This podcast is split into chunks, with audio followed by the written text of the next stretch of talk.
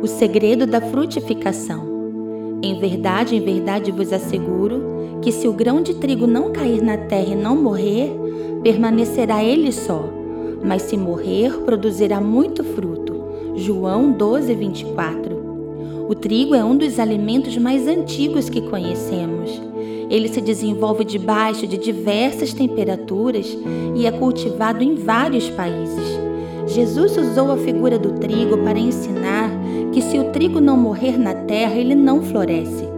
Em muitos trigais nós encontramos também o joio.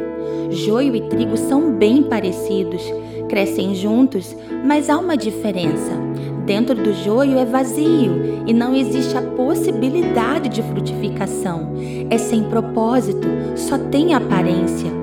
Em uma tempestade, por exemplo, o trigo se dobra com facilidade e em silêncio.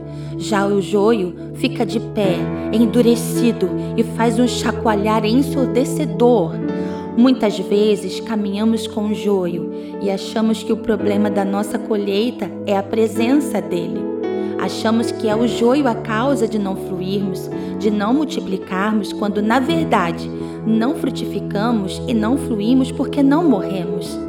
Trigo que não morre não frutifica, não cresce, não alarga as tendas. A mudança precisa começar em mim. A minha disposição e o quanto eu estou pronto a me doar pelo reino e por Cristo irão determinar se estou morto como trigo ou ainda vivo na espiga. Ser trigo é carregar a essência da cruz, é morrer para que outros vivam. Esse é o fundamento da colheita da multiplicação. Quem morre avança, frutifica, cresce. A questão nunca foi o joio, e sim a profundidade da minha doação.